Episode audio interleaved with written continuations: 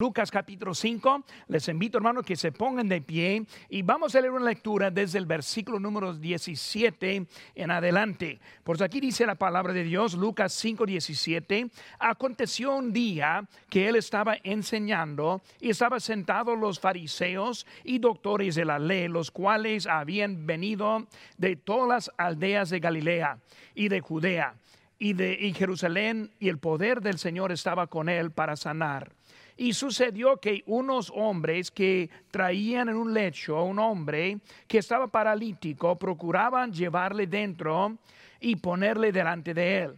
Pero no hallando cómo hacerlo a causa de la multitud, subieron encima de la casa y por el tejado le bajaron con el lecho poniéndole en medio delante de Jesús.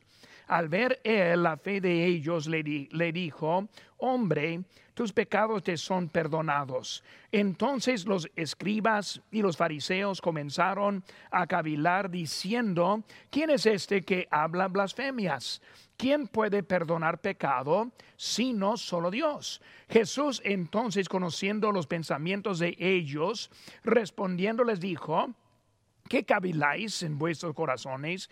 ¿Qué es más fácil decir, tus pecados te son perdonados, o decir, levántate y anda?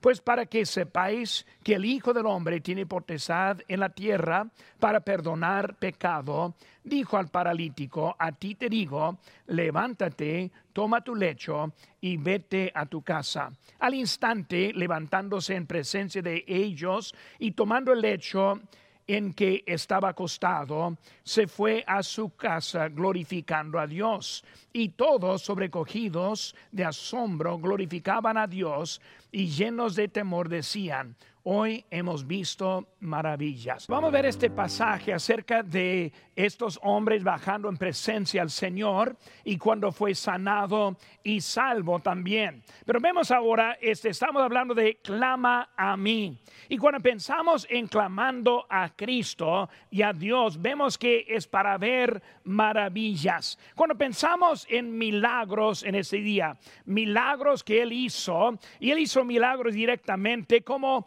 el paralítico en Bethesda, como él mismo entró viéndolo y luego de él mismo salió ese milagro. Pero también hubo milagros en que fue recomendado por otros. Y cuando pensamos como el agua convertida a vino, él fue involucrado porque su mamá le involucró en ese milagro. También fueron milagros en que el Señor inició con la ayuda y participación de otros, como en el caso de la alimentación de los cinco mil. Fue él quien alimentó, pero fueron discípulos que estaban dándolo y el muchacho que estuvo también dando para poder empezar ese milagro. Hay milagros de otros pidiendo. Recordar la historia de Bartimeo, como él estuvo gritando y buscando ayuda, y de ese, ese pidiendo, pidiendo, pues es cuando Cristo lo hizo. Y luego milagros de, de alguien eh, simplemente quitando el milagro, pensando en la señora del flujo de sangre, como ella fue y tocando solo el borde de su ropa, este fue instantáneamente sanada. Y vemos que ni por permiso de Cristo, este fue en eso. Pero en esta historia tenemos un milagro que está iniciado por otros. Vemos hombres ahora que están ahora preocupados por su amigo hombres quienes vieron la necesidad en otros, que ellos mismos se incomodaron para hacer algo, hicieron el esfuerzo y lo trajeron a Cristo. Y después fue Cristo quien nos sanó. Pero vemos ahora que está hablando de eso. Cuando pensamos, clama a mí. Clama a mí y yo te enseñaré cosas grandes y ocultas que no sabes. Clama a mí para ver las maravillas en nuestra vida. Hermano, cuando pensamos en eso, quiero estar viendo algunas cositas de este pasaje que debemos estar clamando a Dios para la ayuda en la vida. Vean primeramente su ministerio, el ministerio de Cristo. Aquí en versículo 17 dice, aconteció un día que Él estaba enseñando. Por la primera cosa que vemos, hermanos, es Él enseñando. Su ministerio fue una, un ministerio de enseñanza. Imagínense, hermanos, Cristo enseñando. Él hablando del cielo, de donde Él venía. Él hablando de la tierra que Él creó. Él hablando de la humanidad que Él conoció más que nosotros nos conocemos. Eh, algo increíble pensando como Cristo enseñando a la gente cuando Él vivía aquí en ese mundo. Vemos, hermanos, nuestro primer, eh, primer mandato que vemos ahí en Mateo capítulo 28, versículo 20 dice, enseñándoles que guarden todas las cosas que os he mandado. Y aquí yo estoy con vosotros todos los días hasta el fin del mundo. Amén. Vemos, hermano, nuestro primer mandamiento es el mismo mandamiento que vemos en la vida de Cristo. Su ministerio enseñándonos. Vemos que su mandato para nosotros es enseñándoles. Porque cuando estamos enseñando y predicando y ganando, estamos haciendo exactamente lo que Cristo hizo cuando vivía aquí en este mundo. Pero vemos el, que Él estuvo enseñando. Segunda cosa que vemos, hermanos, y ministerio es Él estuvo enfocado no solo enseñando, sino ahora también enfocado. Él estuvo preocupado por su bien. Cuando vemos el bien de ese hombre, primeramente, Él habla a su alma. Vemos que primeramente Él le salva antes que le sana hasta que los fariseos estuvieron enojados por el cual que fue él quien estuvo perdonando sus pecados. Hermanos, vemos que Cristo primeramente su preocupación fue hacia el hombre. Dice la Biblia en Marcos 8:36, porque ¿qué aprovechará al hombre si ganare todo el mundo y perdiere su alma? Hermanos, si, si damos y probemos por lo físico, y no por lo espiritual, vemos que no estamos proviendo nada. Porque esta vida está corta, esta vida tiene un fin si morimos ahora o después no es muy diferente, pero la eternidad es larga. Y por eso vemos que su preocupación empezó con lo espiritual, enfocado en lo que fue interesante. Hermanos, su ministerio era personas. Todo lo que hay en este mundo es preparativo por lo que sigue después de esta vida. ¿Por cuánto tiempo durará esta vida? ¿70 años, 80 años, 90 años? Eh, ¿Qué, por cuánto tiempo vamos a pasar aquí? Ahora también, ¿cuánto tiempo hay en nuestra vida después de esta vida? Hay unos que piensan que vamos a morir igual como animales. Simplemente aquí están, cuando se mueren, se acaban y es todo lo que hay. Pero bueno, viendo el diseño de este planeta, vemos ahora la complejidad de la vida en donde hay una creación y también hay un creador. Entendemos que hay mucho más a esta vida de lo que nosotros vemos. En su corazón sabe mejor que lo que dicen los hombres. Uno puede tratar de enseñarle la evolución, enseñarle que usted no vale por nada, que es desechable, pero nosotros en el corazón sabemos mejor. Dios nos dio un alma que es diferente que los, que los animales, diferente que las bestias. Él nos dio algo que entendemos que es diferente que lo que hay en eso, la creación de nuestro Dios. Hermanos, el ministerio hoy es ustedes, es ustedes. Yo estoy, eh, eh, eh, yo estoy pensando mucho en estos días esto. Cada uno va a pasar la eternidad en un lugar. Ese lugar puede estar acá, digo allá en el cielo, o puede estar en el infierno. Dios tiene un lugar para nosotros. Cristo está interesado en Dios. Dios le ha puesto aquí para aprender más de lo que Él quiere decir en nuestras vidas. Pero vemos la primera cosa, es que Él está hablando, y esa cosa es su ministerio. Pero vemos su ministerio. Cosa, segunda cosa que vemos, hermanos, aquí en versículo 18, encontramos el milagro. Dice, sucedió que unos hombres que le traían en un lecho un hombre es que estaba paralítico. Ahora, vemos hermanos este milagro. Primera cosa que vemos ese milagro es fue un paralítico. Un paralítico. Un paralítico es uno que no podía andar solo que necesitaba, necesitaba ayuda en cualquier cosa. Sus piernas no funcionaban. Él no pudo hacer lo que era necesario para vivir en este mundo. Porque vemos que uno en necesidad y necesidad de ayuda en su vida. Por eso, un hombre sin ayuda y sin, ayuda, vemos que él no pudo encontrar nada, pero el deseo de Cristo, este no fue cumplido en él. El deseo de él era sanar la gente. Versículo 17, vemos que él estuvo puesto para sanar. Ahora, Cristo quiere sanar, Cristo quiere salvar, pero si no está la gente buscándole con él, él no le va a sanar, no le va a salvar. Entendemos, hermanos, que es por la locura de la predicación que Dios ha escogido que nosotros promovemos el evangelio. Por eso si no está predicada el predicado el evangelio, no vendrá la salvación a esa persona. Porque vemos, hermanos, ese paralítico y el mundo en día está en necesidad. El mandato está muy claro. Dice en Mateo, en Marcos, digo Marcos 16, 15, predicad el evangelio a toda criatura. Vemos que Dios tiene su plan para esta humanidad. Su plan es predicar. ¿A quiénes? A todos. ¿A todo de dónde? Aquí no, a todo el mundo. Toda criatura, toda persona debe oír acerca del Evangelio del Señor. Es su ministerio, es el milagro que Él quiere hacer. Dice hermanos en este, aquí en Romanos 10, versículo 13, porque todo aquel que invocare el nombre del Señor será salvo. 14 dice, ¿cómo pues invocarán? aquel en el cual no han creído. ¿Y cómo creerán en aquel que no han oído? ¿Y cómo irán sin haber quien les predique? ¿Y cómo predicarán si no fueren enviados? Pues vemos, hermanos, que una cadena de eventos para que yo escuche, necesito un predicador. Un predicador es para, para que predique, necesita su llamamiento. Para poder venir a mí, necesita que alguien le envíe.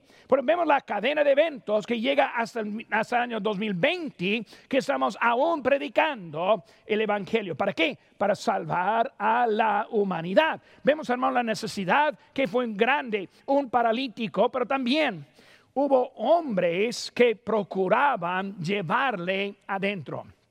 Muy interesante. Vemos, hermanos, solo un hombre. Ese hombre tenía necesidad, pero esa necesidad no le ayudó menos que alguien le ayudara. Por eso vemos que él estuvo allí eh, acostado. Cristo está en una casa sanando. Este hombre afuera, con Cristo adentro, no le ayudó para nada la forma que era alguien procurando. Alguien no solo este que quería, sino que quería hacer algo, más. Buscaba manera en vez de pretextos. Si pueden imaginarse, hermanos, ellos encontraron a Cristo y llegaron primeramente a la puerta y no pudieron entrar a la puerta. Y por llegando allí no pudieron entrar, eh, este, ¿qué vamos a hacer? No fue detenidos por las dificultades en hacerlo. Muchas veces pensamos, pues, pastor, estamos haciendo todo lo que podemos. Pues tal vez no. Tal vez hay cosas más que podríamos estar haciendo, pero no procuramos como ellos procuraban. Ellos querían hacer algo más de lo que era lo ordinario. Subieron al techo. Hizo algo que no fue permitido. Hizo algo, hicieron algo hasta sin permiso. Eh, rompiendo, levantando techo. Hermanos, hoy en día hay una hay una cuarentena y necesitamos buscar manera en este tiempo. Por eso, hermanos, están predicando en Facebook, estamos en live stream, estamos buscando manera para traer el evangelio a la gente. Hay una manera, por eso procuraban, buscaban manera. También ellos obedecían a Dios. Vemos, hermanos, el principio. Dicen Hechos 5:29, es necesario obedecer a Dios antes que a los hombres. Por eso, hermanos, hay un principio. Vamos a obedecer a Dios. Hoy en día estamos en cuarentena. Hay una pandemia ahora en todo el mundo. Hay muchas, muchas restricciones que tenemos ahora. Pero hermanos, la cosa más importante es que empezamos con ese principio. Mejor obedecer a Dios que el hombre. Pues lo que Dios nos dice es donde empezamos, pero no solo hay un principio, también hay sabiduría en cómo aplicar ese principio. Dice en Hechos 2.47, alabando a Dios y teniendo favor con todo el pueblo y el Señor añadía cada día a la iglesia los que habían de ser salvos. Hermanos, en, Jerusalén vemos que el gobierno estuvo en contra de la iglesia y en contra de los creyentes. Pero dice que ellos tuvieron favor con Dios, pero también con el hombre. Es la sabiduría. ¿Qué debo hacer en este momento? ¿Qué podemos hacer en este momento? Es algo necesario obedecer a Dios, pero buscar la manera sabia para hacerlo. Vemos, hermanos, otra cosa muy interesante. Cuando pensamos en la salvación, siempre entendemos que mi fe es la única que me, puedo, que me puede salvar. Por eso, cuando yo hablo de mi salvación, es cuando yo apliqué mi fe en el Señor Jesucristo. Ahora, yo no puedo hacerlo para otro. Cuando mis hijos se criaron, yo no dije a mi hijo, hijo, yo voy a, hacer, hacerme salvo para ti. No, yo no pude. Él tuvo que escoger, tuvo que aceptar a Cristo. Cada uno se aplica su propia fe. Pero si no se aplica esa fe, será condenado. Pero una cosa interesante en nuestro texto. Vemos aquí lo que dice en versículo número 20. Aquí estamos en, el, en Lucas 5:20. Dice, al ver él, hablando de Cristo ahora, al ver él la fe de ellos, le dijo, hombre, tus pecados te son perdonados. Ahora, hay que entender, hermanos, hay fe que salva. La salvación personal viene de la fe personal. Pero hermanos, la fe de la persona o del creyente provoca la salvación de otro. Por ejemplo, mis hijos otra vez. Yo puedo decir a mis hijos, hijos, yo no puedo ser salvo por ti. Yo no puedo tomar la decisión que tú tienes que tomar, pero tú puedes ir a la calle, a cualquier iglesia, a cualquier lado, y luego puedes aprender lo que tú quieras, y luego pueden salir, salir incrédulos. O yo puedo de mi fe decir, hijo, yo te quiero ayudar yo te quiero enseñar, yo te quiero predicar. Y luego mi fe puede provocar la fe de ellos. Es lo que vemos en esta historia. Cristo está sanando, un hombre empieza a bajarse en medio. Dice la Biblia que Cristo viendo la fe de ellos. Hermanos, esa fe es una fe activa. Muchas veces queremos poner la, la, palabra pasiva cuando hablamos con la fe. La fe no es pasiva, la fe es activa. Pasiva significa que no hace nada, yo solo creo. Hay muchos que viven así. Ese pastor, usted tiene su creencia, yo tengo la mía. Déjeme, déjeme a mí y yo le a usted y así vamos a andar en paz. Y muchas veces perdemos porque no tenemos una fe que hace algo en la vida. Cuando hay una fe verdadera, se convierta de algo pasiva hasta algo activo. Ahora, mi fe me obliga ganar almas. Mi fe me obliga a predicar el Evangelio. Mi fe me obliga a cambiar en mi vida. Por eso esa fe no es una fe pasiva, sino una fe activa. Por eso Cristo está viendo, viendo a ese hombre, pero ve la fe de aquellos.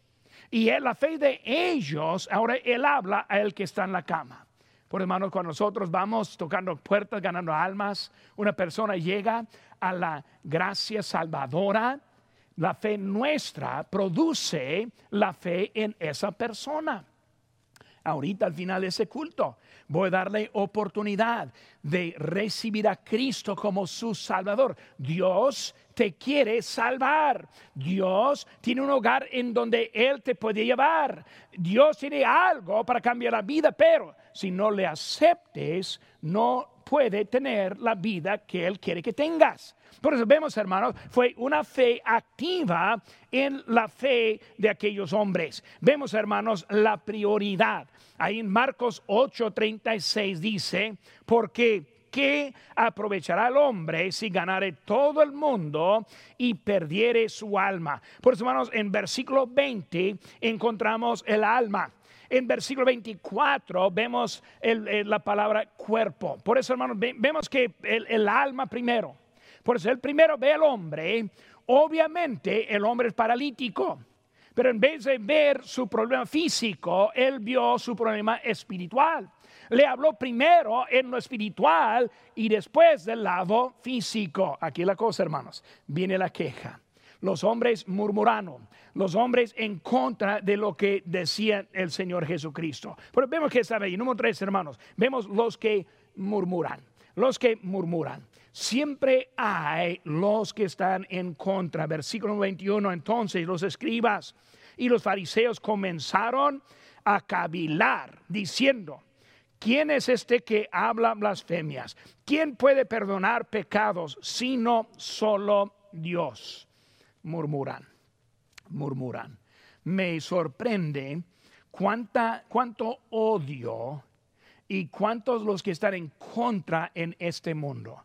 Nosotros en nuestra página de Facebook siempre traemos mensajes, palabras sanas, algo para ayudarle, pero siempre hay los que, que, que escriben cosas malas en nuestra página, el odio, es lo que está pasando, murmurando. Cristo haciendo algo bueno y el hombre está en contra. Nosotros predicando la vida eterna y los que quieren hablar en contra es igual que ellos. Por eso vemos que estaban murmurando o hablando en contra de lo que Cristo estaba diciendo. Por eso los que están en contra, Cristo hace algo, pero siempre hay los que están descontentos. Hermanos, vemos esto en toda la historia. Vemos a Adán y Eva. Adán tienes todo lo que hay en el huerto, menos un, hombre, un árbol. Y él escogió un árbol en contra de lo que Dios le había dicho. Lo vemos con Caín. Caín obedece eh, que me traigas la ofrenda aceptada, pero en vez él hizo algo, hizo algo en contra Vemos Moisés, Moisés en su vida, él en, una, en un tiempo estuvo en contra de la voz de Dios. Vemos hasta en Saúl, Saúl fue puesto como rey en Israel, pero estuvo en contra. Por eso, hermanos, los que andan en contra, los escribas y los religiosos eran los que estaban en contra. Hermanos, ¿quiénes deben estar más a favor que uno que dice que cree en Dios? ¿Cómo es que alguien que escucha el Evangelio y empieza a andar en contra del Evangelio diciendo que ama a Dios? ¿Quiénes son aquellos que escriben en Facebook hasta malas palabras en contra de nosotros al nombre de su religión? Están los que deben estar contentos con lo que está diciendo Dios, están en contra de lo que Dios está diciendo. Muy curioso lo que pasaba en eso. Hermanos, este, he visto muchos que deben estar contentos, pero en vez murmurando. Con, cuando Cristo cambia vidas, debemos estar contentos. Hermanos, cuando vemos unos que antes eran ladrones y ahora ellos ofrendan. Yo puedo darle una lista de los que conocí los que conozco que son así. Antes buscaban como ratero, pero ahora ofrendan. Hermanos, es algo bonito. Antes quisiera hacer daño a otro y ahora ayuda. Lo que hace Cristo en nuestras vidas. Los fariseos andan en contra de Cristo. Hermanos, los que andan en contra de Cristo son fariseos. Son los que están en contra de la obra de Dios. Los que están en contra de Cristo están en contra de Dios. Punto de parte. Es lo que dice la palabra de Dios. Hermanos, este, los fariseos, andando así, están en contra de Dios. Dice en Juan 10:30, muy interesante aquí. Dice, yo y el Padre uno somos. Cristo hablando. Él está diciendo, yo y el Padre uno somos. Ahora, la religión dice que no es cierto. Otra religión dice, no es cierto, no creo. Pastor, eso no es cierto. Es lo que dijo Cristo. ¿Están de acuerdo? Sí, están de acuerdo. Es lo que dice la Biblia. Yo y el Padre uno somos. Pero vamos a ver ahora lo que dijo Dios. En, en capítulo 16 de Juan, versículo 27, dice, el Padre mismo os ama porque vosotros me habéis amado y habéis creído que salí de Dios. Vemos que Él está hablando en eso, recordando la vez en la transfiguración, cuando la voz del cielo dijo, es mi hijo amado, a él oíd. Dios mismo está diciendo, mi hijo está hablando en mi lugar. Pero vemos, hermanos, ellos acusaron a Cristo de blasfemia. Y hermanos, en acusar a Cristo de blasfemia, blasfemaron. Cuando uno dice Cristo no es el camino, blasfeman. Cuando uno dice Cristo no es el camino, estar en contra no solo de Cristo, sino también de Dios. ¿Por qué? Porque es Dios quien envió a su Hijo al mundo para salvar a este mundo. Pues en contra de Él está en contra de Dios. Vemos, hermanos, que los que murmurando, los que están en contra de Cristo, Cristo mostró su poder. ¿Cómo mostró su poder? Ah, pues le sanó. No, no, no, no. Vemos, hermano, primeramente, Él mostró su poder en conocer sus pensamientos. Yo no puedo saber lo que piensa uno. Y yo, tomo, yo tengo cuidado de no juzgar los pensamientos de otro, porque yo no soy Dios. Solo ellos y solo Dios conoce sus pensamientos. Volvemos que Cristo está mostrando su eh, deidad. Él conoció sus pensamientos, su poder. Segundo, Él le sanó. Digo, le salvó. Tus hijos, dijo, tus pecados te son perdonados.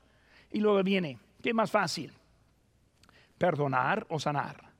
Y ellos pensando, no, pues sanar. Sanar es más difícil porque aquí lo vemos. Sabemos que ese hombre ha sido paralítico por vida. Sabemos que nunca jamás había caminado. Eso es la prueba. No, hermanos, la prueba es que nos da la vida eterna. Pero para probarlo, Él lo levantó. ¿Qué vemos, hermanos? La autoridad en Cristo y su poder mostrado. Conociendo sus pensamientos, mostraba quién era. Salvándole, mostraba quién era y últimamente levantándolo, pues él mostraba quién era. Pero vemos, hermanos, que él es así. Ellos acusando fueron culpables. Cristo mostró su poder. Y luego, hermanos, vemos ahora que los que no están contentos, no estaban contentos con lo que Dios les había hecho. Aquí, hermanos, viene la pedrada. No estaban contentos con lo que Dios les había hecho. Cristo vino salvando y nosotros como cristianos pensamos, pues, hermano, no hay nada mal en eso. Y pensamos, pues, hermano, Dios está haciendo algo bueno con ellos. Pero vamos ahora a hablar a nuestras vidas. Muchas veces Dios nos pone en camino que está difícil. Hermanos, con esta crisis en que estamos hoy en día, está difícil. Me llegó una carta de un misionero la semana pasada y él me dijo que en su pueblo hay gente que está muriendo de hambre. Ya tienen 40 días de cuarentena no han podido comprar nada de nadie. Y hay gente que literalmente ya no tiene nada en la casa y están muriéndose de hambre. Eh, hermanos, cuando vemos eso, Dios está haciendo algo en nuestra vida. Él está pasando a nosotros en un camino desconocido. Pero muchas veces andamos descontentos con lo que Dios está haciendo en nuestra vida. Dios nos ha dado la vida. Hay cosas fuera de nuestra habilidad. Y hoy en día estamos viviendo en esas cosas, en esos tiempos. Mi oración, Señor, te pido. Señor, te pido que nos cures. Señor, te pido que tú nos bendigas. Señor, que te, te pido que tú nos des. Pero saben que, hermanos, nosotros no merecemos mejor que tenemos. No merecemos la curación. No merecemos mejor vida. No merecemos comida para comer. Nosotros no merecemos nada. ¿Por qué? Porque somos pecadores que hemos rechazado el camino de Dios. Hermano, yo no pido a Dios por lo que debemos tener. Yo le pido a Dios por la misericordia. Señor, merecemos peor de lo que tú estás dando ahora. Pero debemos estar conforme a la vida que Dios nos ha dado. Por eso los fariseos, descontentos, no les gustó nosotros muchas veces descontentos, no nos gusta lo que Dios está haciendo en nuestra vida. Por hermanos que está mal en eso, no hubo nada mal, pero ellos pensaron que porque ellos quisieron algo diferente. Vemos hermanos del lado de ellos, muchas veces en nuestra vida vemos lo que nos falta en vez de lo que tenemos. Bueno, nos falta trabajo, nos falta dinero, nos falta a veces hasta comida pero ¿qué es lo que sí tenemos? Pues tenemos la vida eterna, tenemos la salvación, tenemos un hogar celestial, tenemos un lugar donde no va a haber falta, calle de oro, que tenemos una paz que sobrepasa todo entendimiento que tenemos un gozo, que aunque sufrimos, tenemos un gozo que el mundo no entiende. El mundo sufre igual, pero sin la presencia de Dios. Nosotros vemos lo que Dios ha hecho en nuestras vidas. Muchas veces estamos consumidos con orgullo y egoísmo. Pensamos que merecemos más que lo que tenemos. Y sin darse cuenta, nos convertimos iguales a los fariseos que estaban en ese día, no conforme con lo que Dios estaba haciendo. Pero muchas veces andamos no conformes con lo que Dios quiere hacer en nuestras vidas. Por eso murmurando en contra de eso. Última cosa que quiero que veamos, hermanos, es la maravilla. La maravilla. Versículo 26, hermano, dice, y todos sobrecogidos de asombro, glorificaban a Dios, llenos de temor, diciendo, hoy hemos visto maravillas. Esa es maravilla, hermano. ¿Qué vemos? El asombro. El asombro, asombro viene, hermanos, de, de temor. Temor como respeto. Temor cuando entiende la magnitud de Dios. Eh, hermanos, para mí estoy emocionado, no pensando en mi salvación, emocionado pensando que un día Cristo viene por nosotros y nos, Él nos va a llevar a su lugar. Es algo emocionante que tenemos hoy en día. Asombro, asombro viendo todo lo que está haciendo Dios en eso. asombro viene cuando ve la realidad de Dios. No es Dios de otro, no es Dios de su Padre, sino su propio Dios. Cuando yo fui niño, mi padre creyente me llevaba a la iglesia yo le seguía, era el Dios de mi padre. Pero cuando yo acepté a Cristo y empecé a conocer a Cristo, el Dios de mi padre se hizo el Dios mío. Y el Dios mío me está llevando ahora. Y lo llevé a mis hijos también. Y con mis hijos en la casa me siguieron. Era el Dios de su padre. Y ahora, ahora uno es predicador, pastoreando en este día. Otra es, otra es eh, su esposo es diácono, sirviendo bien la iglesia. Y luego lo que vemos que están ahora el Dios de su padre, ahora es su propio Dios. No están sirviendo a Dios porque yo, sino por lo que Dios está haciendo en su vida. Hermanos, algo de asombro. Algo, eso, algo maravilloso que Dios hace en nuestras vidas. Vemos, hermanos, asombro, pero también vemos la alabanza. En versículos 26, y todos sobrecogido de asombro, glorificaron. Vemos, hermanos, el asombro produce alabanza. Alabanza, hermanos, es glorificar a Dios. Glorificar a Dios. Gracias Dios por la vida que me has dado. No la entiendo. No sé por qué estamos en ese tipo de vida. No entiendo esa la cuarentena, separación. Yo no sé, pero Señor, gracias. Te glorifico por lo que tú has hecho en mi vida. Qué bonito es nuestro Dios, a pesar estamos en un tiempo, ellos glorificando a Dios, ellos entendieron quién era Dios y en eso dice que hemos visto, hemos visto. Hermanos, ¿qué ha visto de Dios? ¿Qué ha hecho en su propia vida? Todos tenemos una decisión. ¿Vamos a ser de parte de los que estaban murmurando? O de parte de los que estaban maravillando las maravillas de nuestro Señor. Vemos, hermanos, que Él hizo algo en ese día. Quiere hacer algo en su propia vida en ese día. Dios le trajo en esta tarde con un motivo. Ese motivo es demostrar quién es Dios. Si conoce a Cristo, por favor, hermano, reconozca lo que Dios está haciendo en su vida